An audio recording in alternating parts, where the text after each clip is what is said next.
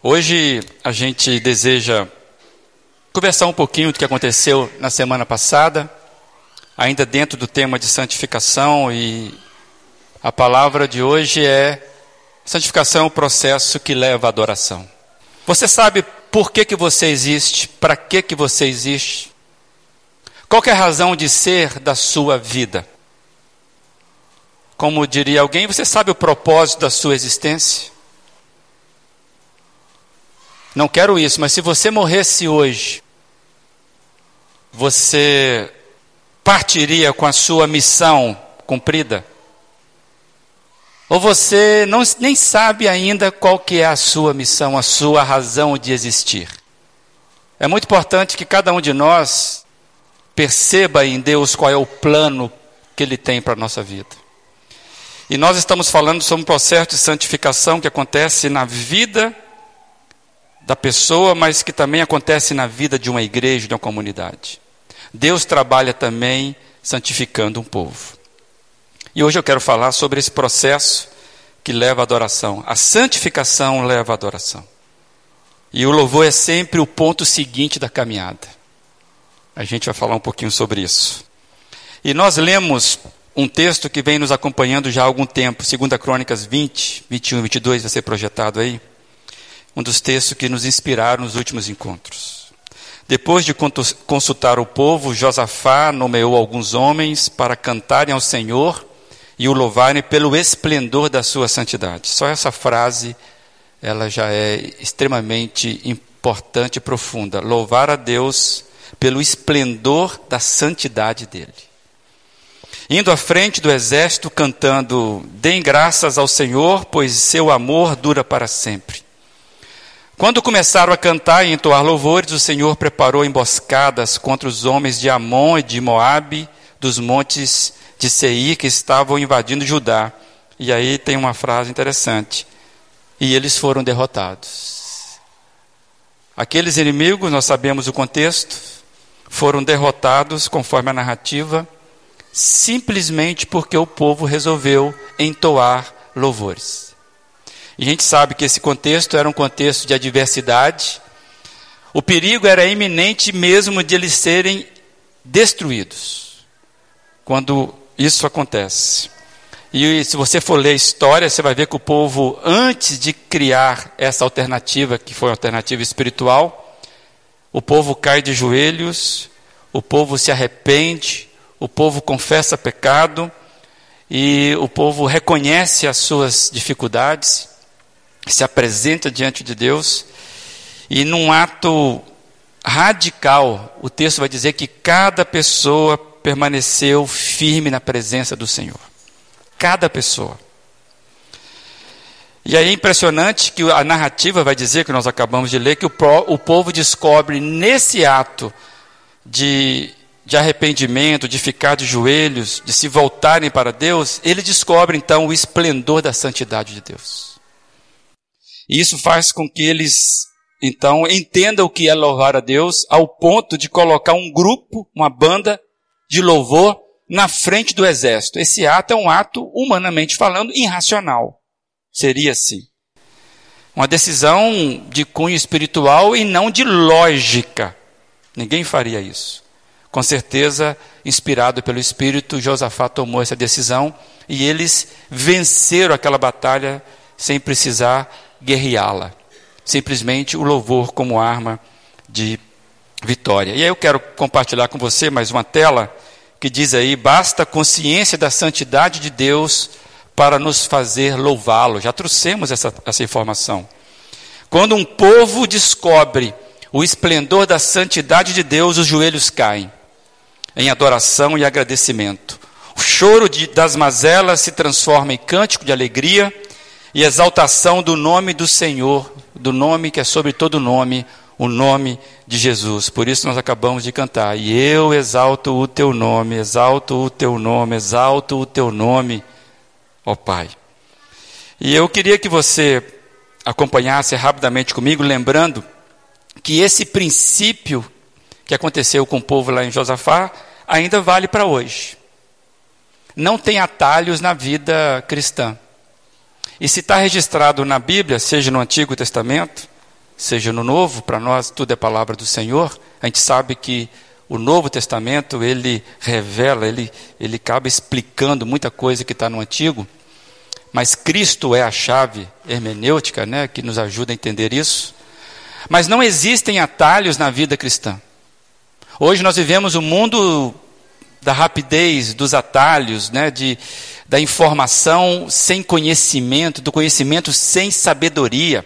E nós vamos nos acostumando com isso. Mas não existem atalhos na vida cristã. E eu estou dizendo isso é, inspirado num texto, porque as nossas decisões elas devem seguir o mesmo caminho que aconteceu lá com o povo na época de, de Josafá, que nós acabamos de ler. Arrependimento, joelhos ao chão, confissão de pecado, para que a gente possa experimentar o, aquele louvor que liberta, sabe? Ou a liberdade de louvar a Deus com a mente, com o coração perdoado. E eu falo isso, inclusive, de um texto antigo, 2 Crônica 7,14, que vai ser projetado aí, do qual nós já pregamos algumas coisas. Diz assim: Se o meu povo, que se chama pelo meu nome, se humilhar e orar, buscar a minha face e se afastar dos seus maus caminhos, dos céus o ouvirei, perdoarei o seu pecado e curarei a sua terra. Este é o caminho. Não tem outro caminho. Se tivesse, vamos fazer o seguinte: vamos só louvar a Deus, vamos só cantar, vamos só entregar dízimo que resolve, vamos a, é, subir a escada de joelho que resolve, é, vamos passar 25 mensagens positivas para o seu amigo do WhatsApp, que isso vai te ajudar. Se fosse assim, a gente estaria dando, mas não é assim. O processo é esse. O povo que se chama pelo nome do Senhor, quando ele se humilha, ele ora, quando ele busca a face do Senhor, pedindo direcionamento, buscar a face é saber, Senhor, onde é que o Senhor está? E se afastar dos seus maus caminhos. Aí Deus diz: Eu vou vir. Por certo, por certo mesmo, acredito que entre nós aqui não pode ser diferente. Muita gente da nossa comunidade, eu sei disso, já tem entendido o que é o esplendor da santidade de Deus. Eu sei disso. Tem pessoas aqui com quem eu tenho conversado nos últimos tempos e tem me falado isso. Pastor, eu estou encantado com as descobertas nesse processo de santidade. É, e eu quero dizer que entender o esplendor da santidade de Deus é proporcionalmente vinculado no entendimento da miséria própria. Não tem como desgarrar uma coisa da outra, nós já falamos sobre isso. Quando você não tem como tratar santidade sem tratar pecado, não tem como. É, é, é uma coisa leva a outra, ou é a, é a mesma coisa com processos com nome diferente. Porque se nós vamos descobrindo a santidade de Deus, fatalmente vamos descobrindo nossa miséria. E a santidade de Deus nos põe de joelhos. É isso que aconteceu com o povo. A santidade, o esplendor da santidade de Deus, nos faz agir de uma única maneira possível, que é o único movimento de quem se encanta pelo esplendor da santidade de Deus é o movimento da confissão de pecado, se colocar de joelhos. Toda caminhada começa com isso. Mas eu quero que você já esteja pensando comigo que esta caminhada de cair aos pés do Senhor Jesus, encantado pela santidade, que vai te mostrando as suas, as suas pequenez, as suas mazelas, os seus pecados, e você se coloca nesse movimento, fatalmente vai te levar a um passo a mais. É que nós tentamos descobrir isso fazendo aquele louvor no dia 24. A caminhada, toda ela, vai nos levar ao louvor a explosão de alegria na presença do Pai. Mas isso tudo, a explosão de alegria na presença do Pai, começa com os joelhos ao chão, antes de tudo, como nós cantamos aqui em alguns momentos. E, amados, eu, eu queria que nessa noite eu e você tivéssemos uma informação muito simples da palavra, mas que às vezes nós perdemos que é uma descoberta espiritual que fala de uma realidade espiritual. Vamos imaginar o texto que nós já lemos. Josafá colocando uma, um grupo de louvor à frente de um exército já fragilizado. Foi uma decisão extremamente espiritual, concordam comigo? Não faria sentido nenhum aquilo. É, é nessa perspectiva que eu estou dizendo. É uma descoberta espiritual que fala de realidade espiritual quando nós estamos tratando de louvor que se expressa por causa da descoberta da santidade de Deus, ou do esplendor da santidade de Deus. Nós perdemos isso atualmente.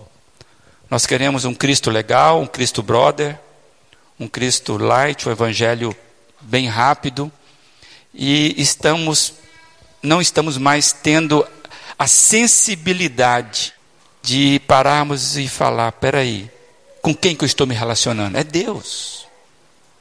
E aí você falar, poxa, peraí, só isso faz com que você repense muitas coisas.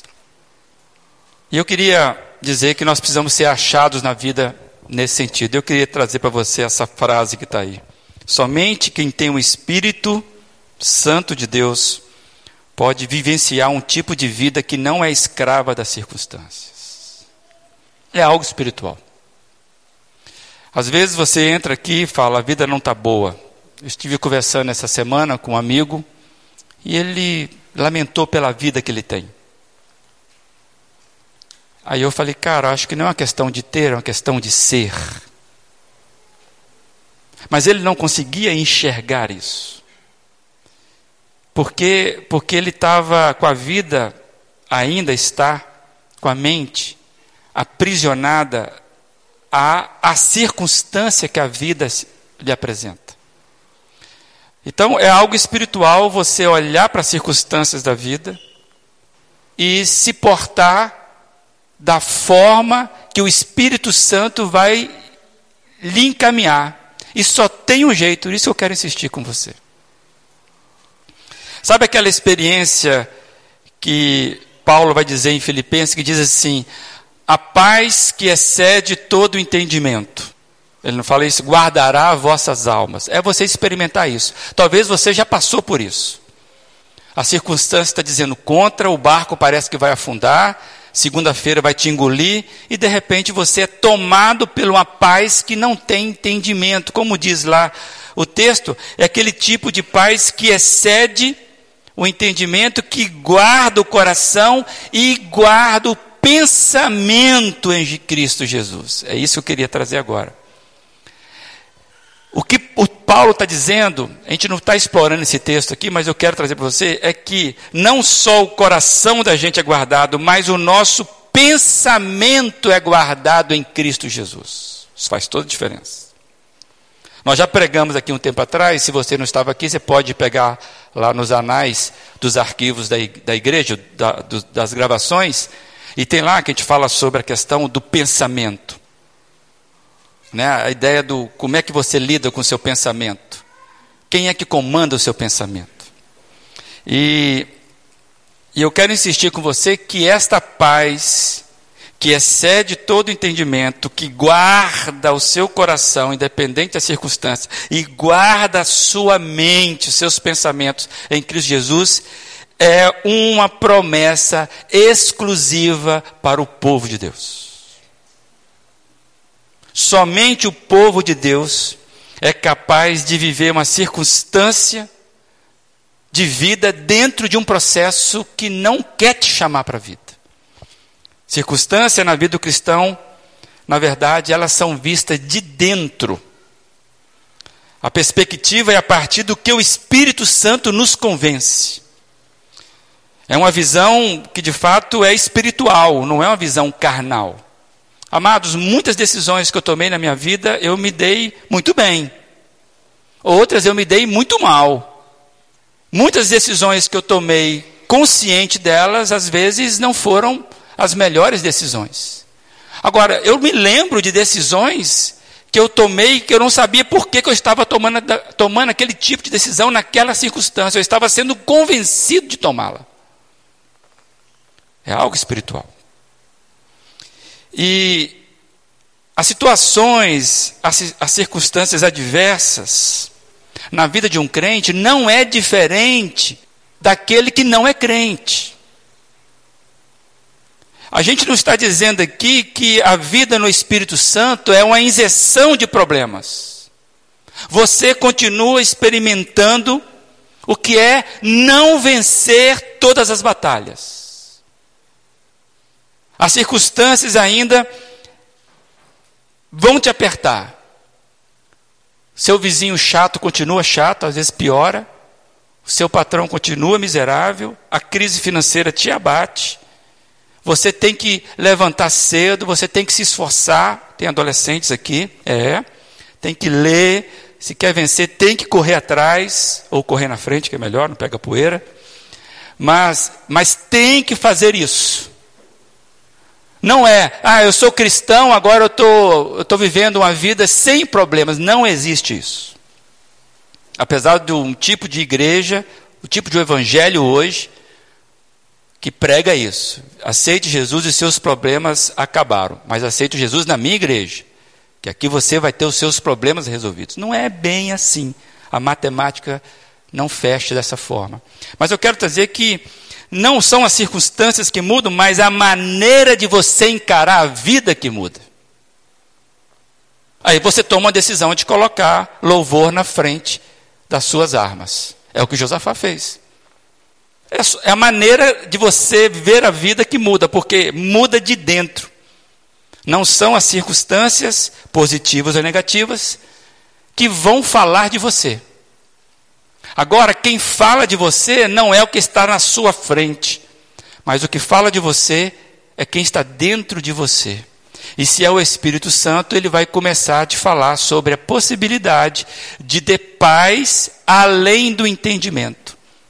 Não é uma fé cega, uma fé contra a racionalidade, não é isso. Mas é uma paz que vai além da lógica. É aquela pergunta: e aí, tudo bem? Cara, tudo bem não, mas está tudo em paz. Mas o que é isso que esse cara está dizendo? Amados, então, não são os seus problemas, não são as circunstâncias que devem falar de você, não são as circunstâncias que devem falar de mim, porque quem eu sou, de fato, vem de dentro. É algo espiritual, não é restrito a uma vida humana normal apesar da normalidade da vida.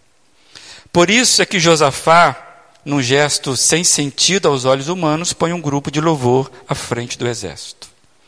Ele é convencido espiritualmente que o louvor é a melhor arma de vitória que o povo de Deus possui. Aliás, que somente o povo de Deus possui. Nenhuma outra organização neste mundo tem a possibilidade ou a capacidade de louvar a Deus. Somente o povo de Deus. Qual a razão de existência da ONU? Não é louvar a Deus. Qual a razão de existência da OAB? Não é louvar a Deus. Qual a razão de existência, possivelmente, da empresa da qual você trabalha? Não é honrar a Deus, louvar a Deus. Agora, qual a razão de existência de uma igreja como essa? Louvar a Deus. E você é convidado a entrar nesse movimento de louvar a Deus pela razão da existência. Deu para entender isso? A razão da existência de uma escola dificilmente vai ser louvar a Deus, ela vai escrever outra coisa lá.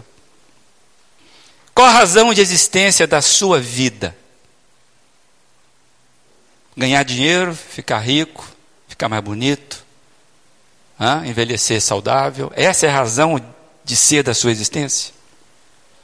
Estou convidando você a pensar sobre isso. Nós refletirmos sobre o que de dentro nós temos. E conversando também com uma pessoa, ela falou: se eu ganhasse hoje 10 milhões, resolveria meu problema. Eu falei: você arrumaria os outros problemas. Só trocaria o tipo de problema. Ele olhou para mim e depois de eu conversar com ele alguns minutos, ele falou: é verdade. Falei: é, é, não, não é isso que resolve os problemas aquela ideia da fuga, né, gente? Nós queremos fugir dos problemas. Amados, somente o povo de Deus, louvar e adorar a Deus sem embaraço, sem empecilho, é privilégio exclusivo da igreja. Somente a igreja pode fazer isso. O próprio Espírito Santo é que vai nos influenciar, não só a adorar a Deus, mas desejar adorar a Deus. É diferente. É quando surge o desejo, a vontade. Você já, já se pegou assim? Você acorda com aquele impulso de parece que de gritar glória a Deus, né, de sair louvando. Já, já, já passou por isso ou é só por meu lado lá que acontece em vez de quando? Né? E você, você não, não quero ouvir essas coisas de internet, de WhatsApp, eu, eu quero algo. Você de repente você é impulsionado. Já aconteceu isso com você? Amados, é, é, é, é, isso que muitas vezes nós nos pegamos, mas isso não pode ser algo ocasional, sabe? É por isso que eu estou refletindo com os irmãos nesta noite. Louvor não pode ser algo ocasional na sua vida de vez em quando. Ou não quando você está inspirado. Chega a escrever uma canção quando está inspirado. Né? É mais do que isso, é um modo de vivência. E aí, isso serve para mim, serve para você. E eu não estou falando de uma fórmula, não é uma mandinga, sabe? Ah, vamos colocar três louvores para resolver três problemas. Ah, esse louvor aqui é bom, esse aqui não, não é nada disso.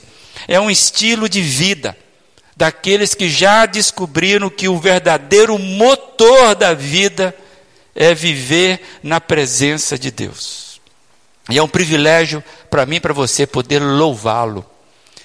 Tem muita gente tão aprisionada nessa vida que não sabe o que é dar um glória a Deus com o coração sincero diante do Pai, mesmo na presença de um problema. Lembra de Paulo e Silas? Eles estavam presos, algemados, em nome da igreja, e de repente eles começaram a cantar à meia-noite.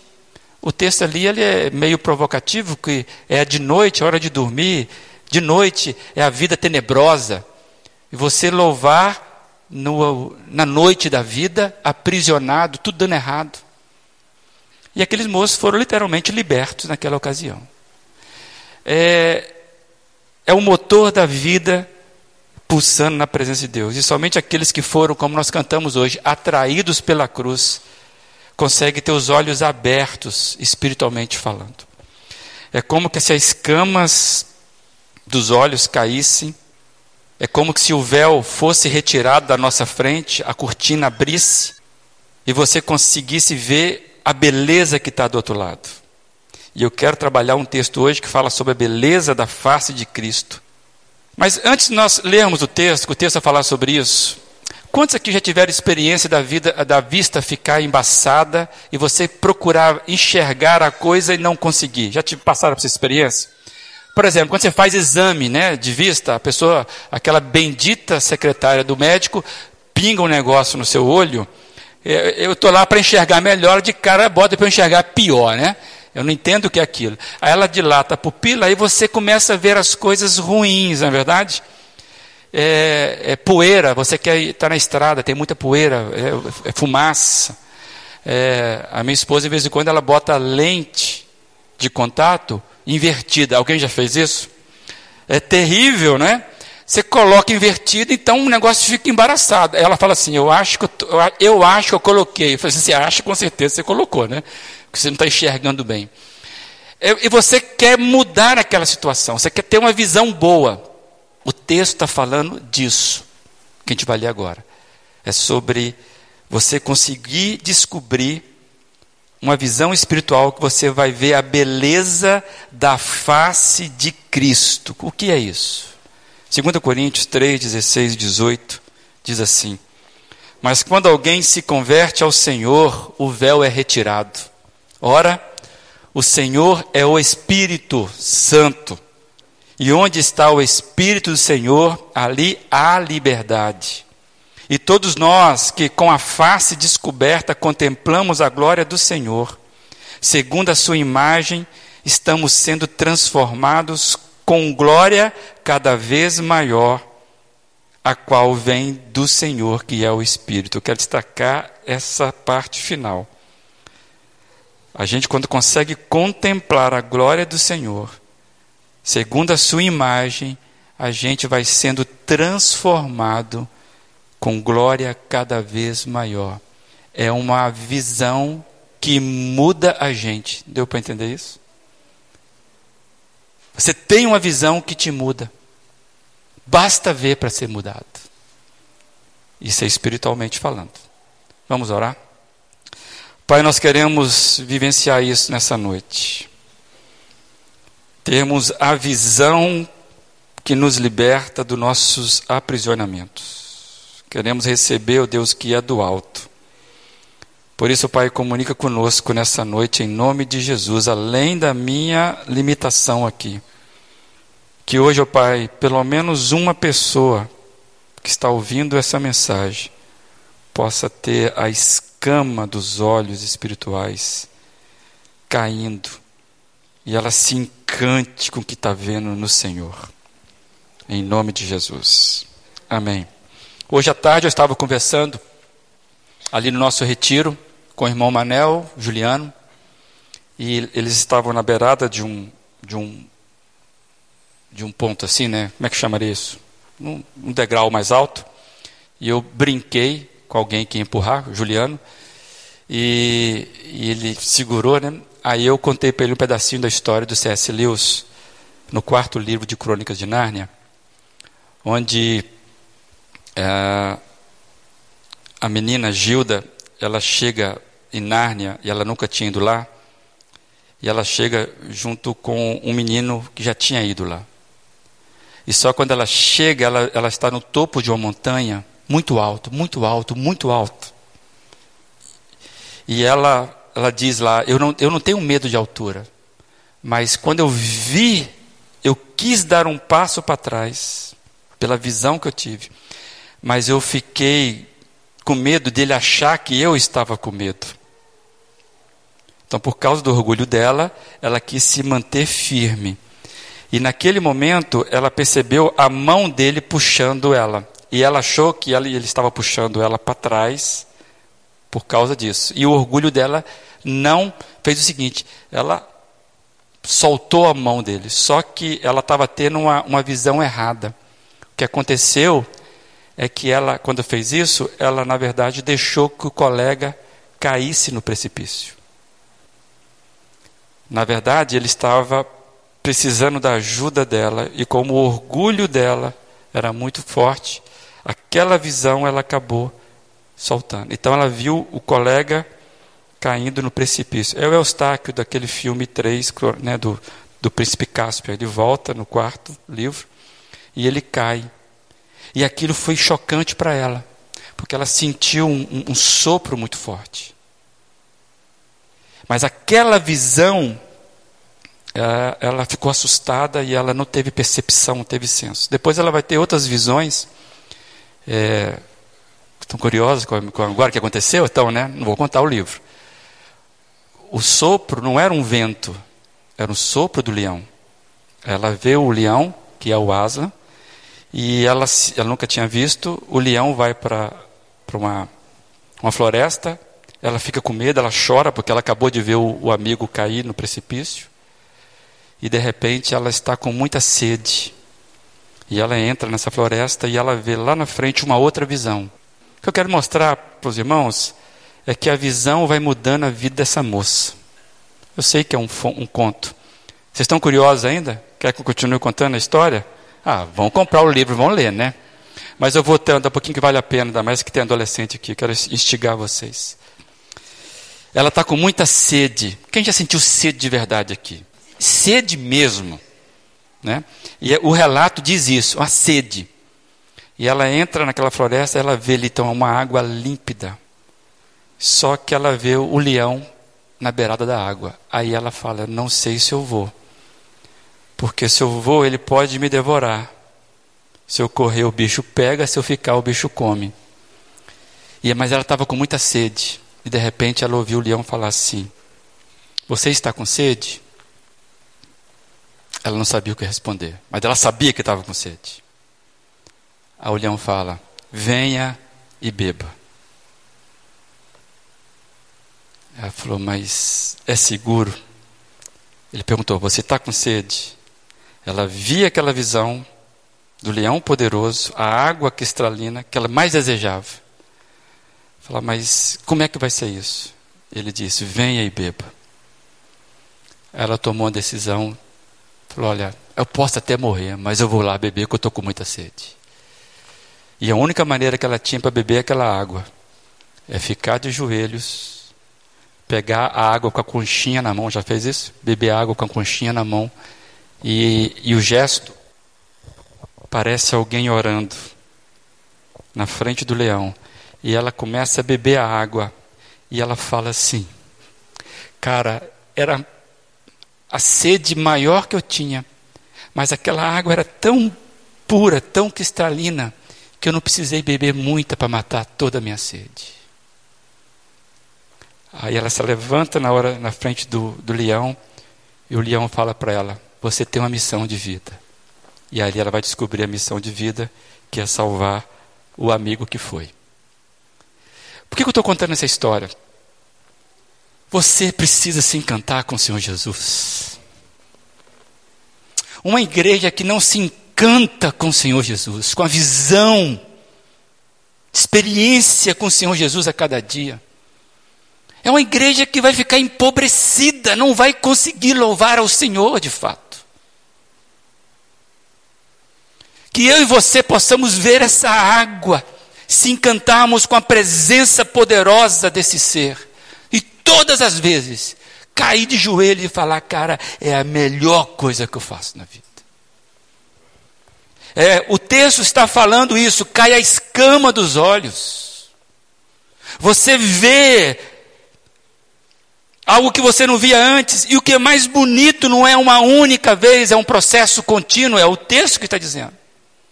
Ele vai ocorrendo na vida do cristão, ele vai transformando a vida do cristão.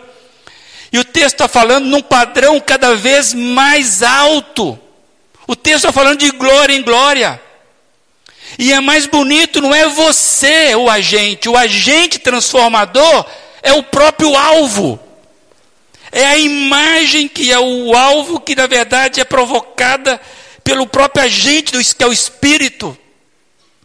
É fantástico, amados encantarmos com aquilo que nós vivenciamos no Senhor Jesus. Isso é para a igreja. Podemos dizer que aqui está, nesse texto, a síntese da santificação da vida do cristão. E eu quero compartilhar rapidamente algumas coisas com vocês. Como é que eu vejo isso? Eu quero mostrar uma, uma imagem para vocês. O que, que vocês estão vendo aí? Duas escadas. É isso? Qual dessas duas imagens você acha que retrata melhor o que o texto está nos dizendo, o texto de 2 Coríntios? Se comparássemos o processo de santificação na vida de uma pessoa, esse processo de santificação, se ele fosse uma escada, com qual dessas escadas vocês entendem que se parece com a escada da santificação? Amados, eu quero rapidamente dizer para os irmãos que é claro que a, a imagem da direita aí, ela é uma escada fictícia. Se você reparar bem, ela não leva a lugar nenhum. Reparei. Ela, ela representa muito esforço, mas que não leva a lugar nenhum. Imagina você nessa escada fazendo um esforço tremendo de subi-la ou de percorrê-la com a maior rapidez ou maior energia possível. Onde é que você vai chegar? no mesmo lugar. Você não vai nem para cima nem para baixo. A outra escada é uma escada que está indicando um nível mais alto. É ou não é verdade? E eu queria perguntar: tem esforço nessa escada? Tem. E é isso que eu quero trazer para você. Não se engane com essa figura. Eu quero mostrar que, mesmo essa primeira escada, que é a escada rolante, ela tem um esforço que você precisa fazer. E para mim, é isso que Paulo está querendo dizer. Qual é o esforço de quem quer progredir na escada rolante? Ficar nela. E aí, como é que é ficar nela? No domingo passado, falamos sobre aqueles que ficaram firmes na presença do Senhor. Amados, eu me parece que Paulo vê a experiência cristã dessa forma. O verso 16 que nós lemos em 2 Coríntios, ele diz: Mas quando alguém se converte ao Senhor, quando alguém se converte ao Senhor, o que acontece? O véu é retirado. E a própria vontade começa a ser guiada por um outro Senhor. O crente, ele é guiado pelo Espírito Santo e a conversão lhe dá isso. E vou dizer, onde é que leva esse guia? Um processo que vai subindo de glória em glória. Eu quero dizer, o crente é guiado à adoração. Não tem como alguém se converter e ele não, vou dizer uma palavra de novo, não se converter de fato a um adorador de Deus. Eu entendo quando você fala que Deus é brother, eu já preguei sobre que Deus é nosso amigo. Hoje de manhã, inclusive, naquela. Nós vemos a reunião dos amigos de Jesus. Mas Deus, Jesus não é o nosso brother assim, light, que você chega de qualquer jeito. Ele é o leão. Ele tem todo um carinho, sim. Mas o crente é guiado à adoração. A vontade do crente acaba sendo guiada para glorificar a Deus. Adolescente, o que você faz é para glorificar a Deus? Jovem, a sua ambição de vida é para glorificar a Deus? Você, a sua vontade está sendo movida para que os seus negócios, adulto, glorifiquem a Deus? Ou você ainda está encantado consigo mesmo, com a sua capacidade, com as suas possibilidades? A sua música engrandece a Deus, seu estudo de química Quer ser químico? Não sei o que você quer. Você quer ser o quê? Vai te levar a engrandecer a Deus, a glorificar a Deus? Ou isso não faz parte do processo e você diz que é do povo de Deus? Eu quero ler Romanos 8, 13 a 15 sobre essa questão de sermos guiados pelo Espírito Santo. Pois se vocês viverem de acordo com a carne, morrerão. Mas se pelo Espírito Santo fizerem morrer os atos do corpo, viverão. Porque todos que são guiados pelo Espírito, pelo Espírito Santo, é o que? São filhos de Deus. Pois vocês não receberam um espírito que os escravize, caiu, você está liberto, caiu a escama para novamente temer, mas receber o Espírito Santo que os adota como filhos, por meio de qual vocês podem chamar meu paizinho querido, Abba Pai. Amados, a igreja tem o Espírito Santo guiando a sua vontade. Somente a igreja pode ter essa capacidade coletiva. E isso leva a glorificar a Deus em cada decisão. Como eu estava dizendo, o verso 18 para mim ele é um processo de santificação. E o pastor Russell Shedd me inspira a, a, a, falar isso com os irmãos, que ele faz mais ou menos esse esquema que eu vou dizer aí. O que é a santificação? A santificação, no frigir dos ovos, é a transformação na imagem de Cristo. Você precisa ser transformado em algo que, que é maior do que você. E não tem algo mais precioso do que o próprio Cristo. Deu para entender esse negócio de, do filho imitar o pai? Na minha adolescência, eu queria parecer com alguns dos meus ídolos. Queria. Queria tocar igual a alguns deles. Na verdade, queria tocar melhor do que eles. É nessa fase que nós nos espelhamos em pessoas para nós termos como referência que o texto está dizendo é a santificação da igreja, a referência à imagem de Cristo e não outra coisa. Quando é que ocorre isso? O texto é claro, agora que ocorre isso. O texto fala que nós estamos sendo transformados, estamos sendo, ação contínua. Tem muita gente que está esperando ver Jesus só no céu. Uai, você não vai conhecer. Se você não vê Jesus agora, você não vai reconhecer ele no céu, não é? Você precisa reconhecer ele agora, para lá no céu falar: esse é Jesus. Deu para entender ou não? Então você precisa ter a visão de Cristo agora e você vai se encantando com ele, para quando você chegar na glória, falar: não tinha dúvida, é isso mesmo que eu quero. É a menina diante do leão. A visão espetacular. E cada vez mais, diz o texto, de glória em glória. Então, o que é? A imagem de Cristo é o nosso molde. Quando ocorre? Agora, constantemente. Como que se dá esse processo? Se dá na vivência relacional, na contemplação da glória de Cristo. Você já imaginou estudar sobre a ressurreição de Jesus? É algo único na história e você não se encanta com isso quando você lê que Cristo ressuscitou dos mortos.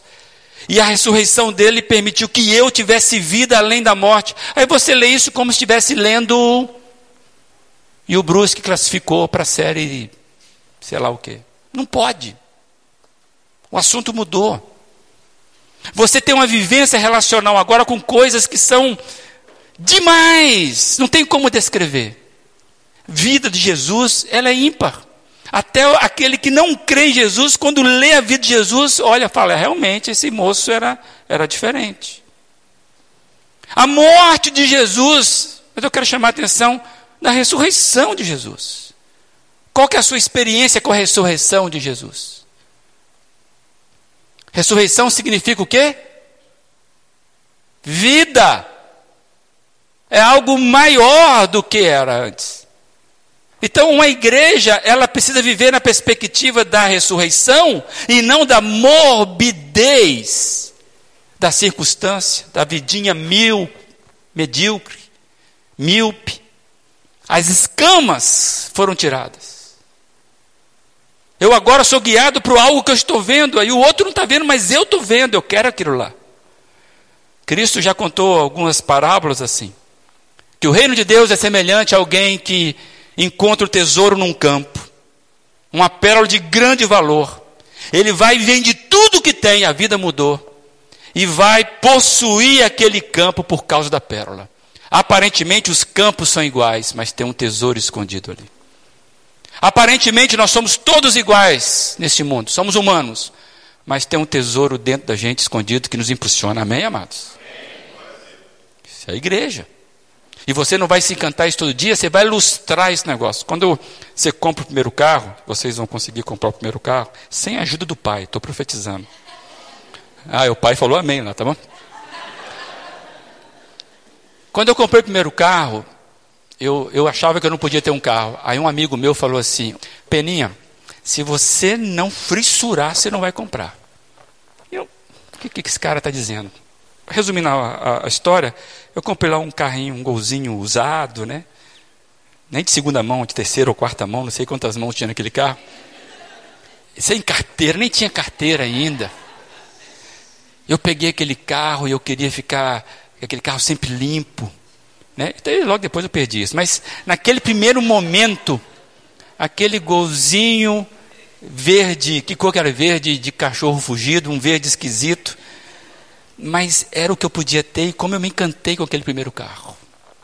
Lembrei do ano, se eu não me engano, um Gol 86, misericórdia, século passado. Tinha um problema sério na direção, depois descobri isso. Amados, o que eu quero dizer sobre isso é que esse processo, ele, ele se renova, sabe? Você vai descobrindo coisas novas. Você vai, vai, vai ficando encantado cada vez mais. Então, é um processo que ocorre constantemente, que vai te levando a coisas melhores. E quem é o agente? É o próprio Espírito. Não é você. Isso que é belo na Bíblia. É, aí, aí você consegue perceber que, quando você lê esse texto, que há um avanço, há um crescimento natural ou espiritual nós experimentamos uma transformação gradual. Quando a gente vai observando Jesus, vivendo com Ele, isso vai fazendo com que a gente comece a mudar por causa dele. A gente começa a avançar a semelhança daquilo que a gente vai descobrindo em Cristo. E nós descobrimos em Cristo todos os dias. É como diz a Bíblia: andarmos em novidade de vida e não em mesmice de vida. Essa renovação, a gente começa a ver que Cristo passa a ser o referencial. Se eu não consigo ter a face assim resplandecente, o meu caráter começa a mudar. É de dentro para é de dentro para fora, moçada. Então não adianta, desculpa essa expressão meio profética. Você vai quantas vezes continuar subindo essa escada para entrar aqui achando que aqui você vai adorar a Deus quando alguém ligar a guitarra aqui, aí naquele momento de louvor, para depois você desligar de novo e descer essa escada para viver a sua vida normal, segunda, terça, quarta, quinta. Você não vem aqui louvar a Deus e vai embora deixando o louvor aqui.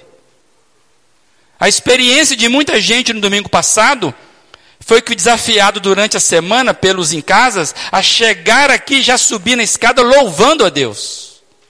E isso fez diferença. O nosso caráter começa a ser mudado quando a gente começa a nos projetar pela visão que a gente está tendo. Toda transformação importante acontece primeiro dentro da gente. Primeiro dentro da gente. Eu queria compartilhar essa tela aí com você.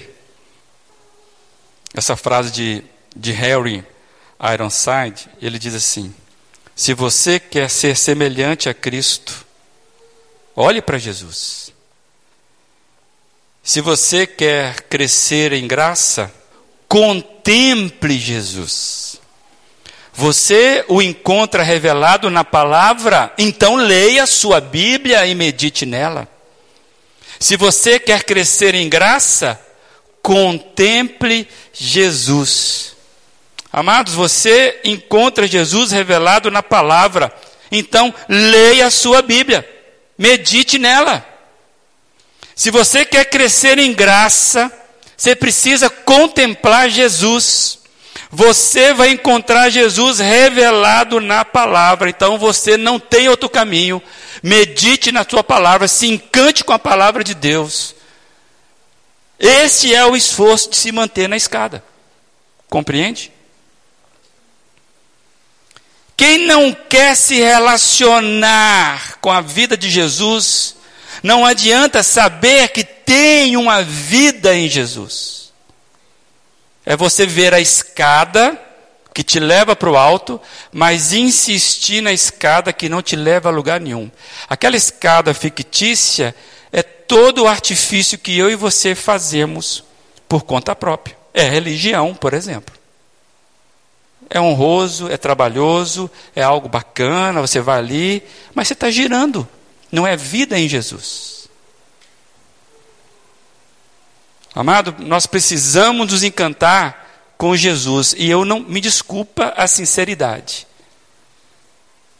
Não tem como você diz, disser para nós, para cada um de nós, para si mesmo, que você é encantado com Jesus que Jesus é o Senhor da sua vida, que você encontrou Jesus, se você não acha a palavra dele para se alimentar.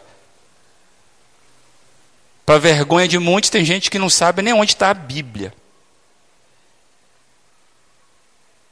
De vez em quando alguém esquece uma Bíblia aqui. E aí, às vezes, fica anos a Bíblia aqui. A pessoa nem viu que perdeu a Bíblia. Deve ter muita Bíblia, né? Aquela ele deixou para doar, possivelmente. Amados, não tem jeito. Então, talvez o termômetro para mim e para você, se eu estou na escada correta, é qual é a sua relação onde Jesus é revelado? É na palavra dele. Se você não tem esse impulso, cuidado, talvez você ainda não passou por aquilo que Paulo falou. Mas quando alguém se converte, cai as escamas dos olhos, ele tem visão espiritual e ele começa então a entrar num processo de transformação cada vez maior dia após dia. Toda transformação importante acontece primeiro dentro da gente. E eu estou falando isso, tem muito a ver com o que Pedro falou, o outro apóstolo. 2 Pedro 3,18. Olha o que diz aí. O que ele está dizendo aí? Mantenham-se a mesma pessoa. É isso que ele está dizendo? Cresçam na graça e no conhecimento do Senhor e Salvador Jesus Cristo. A Ele seja a glória agora para sempre. Amém. Cresçam.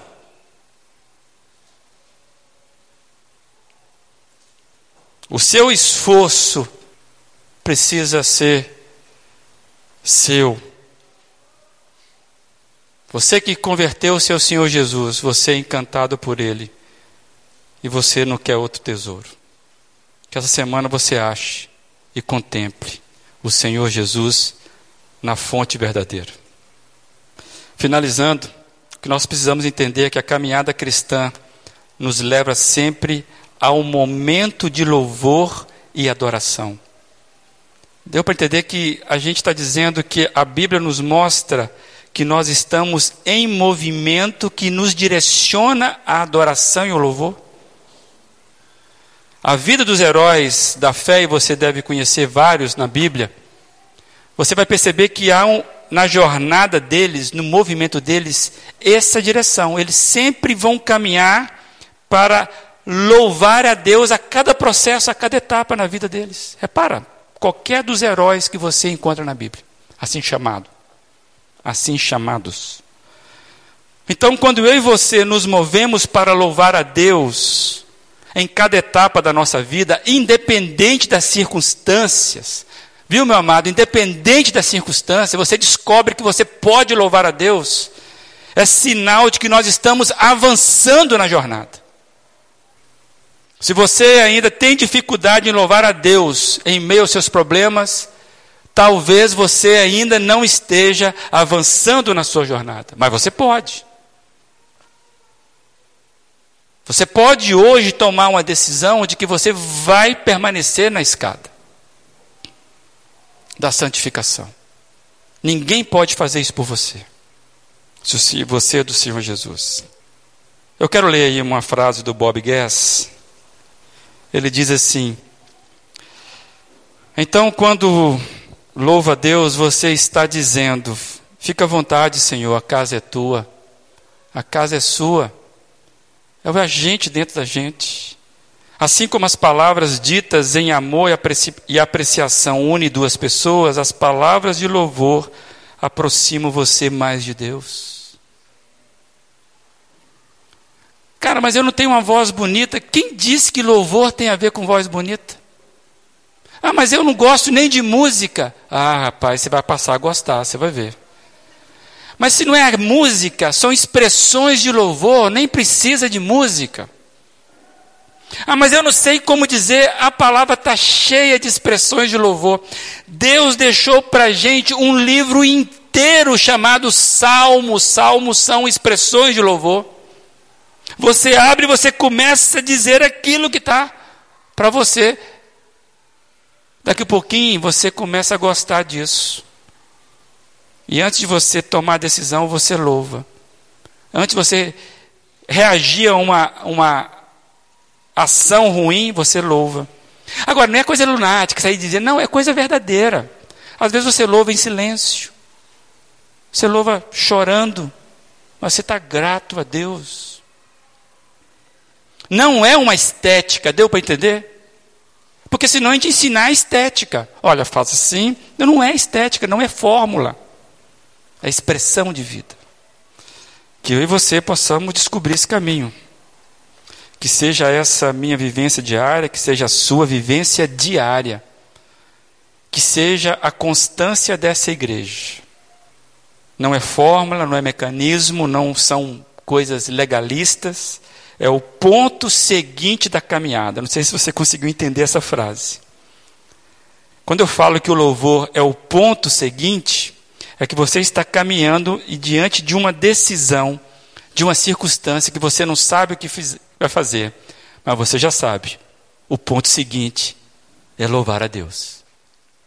Eu não sei que decisão tomar, mas o ponto seguinte é louvar a Deus. Então é nesse sentido que nós precisamos ter o louvor sempre como ponto seguinte.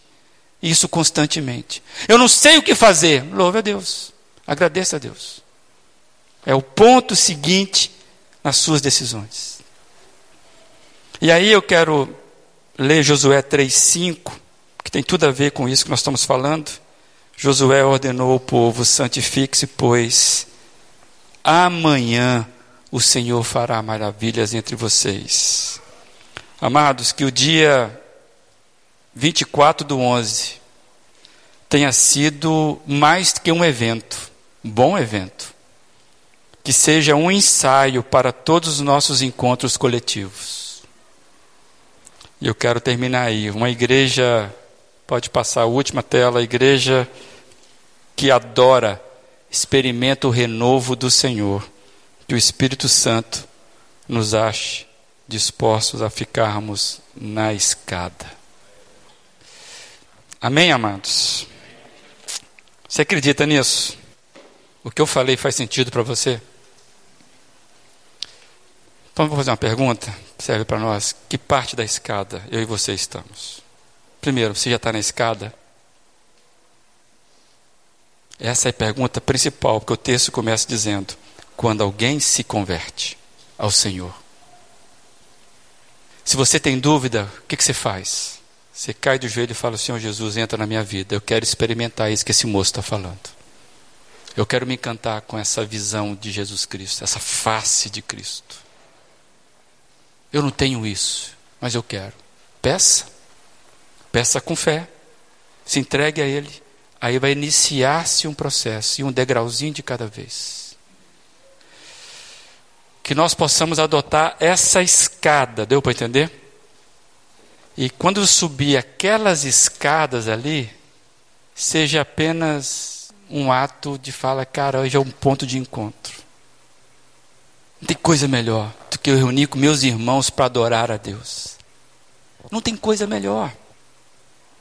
Pode ser a final do campeonato XYZ. Não tem coisa melhor.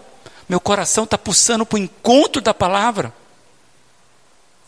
A gente troca muito fácil hoje pelas nossas paixões momentâneas e justificáveis.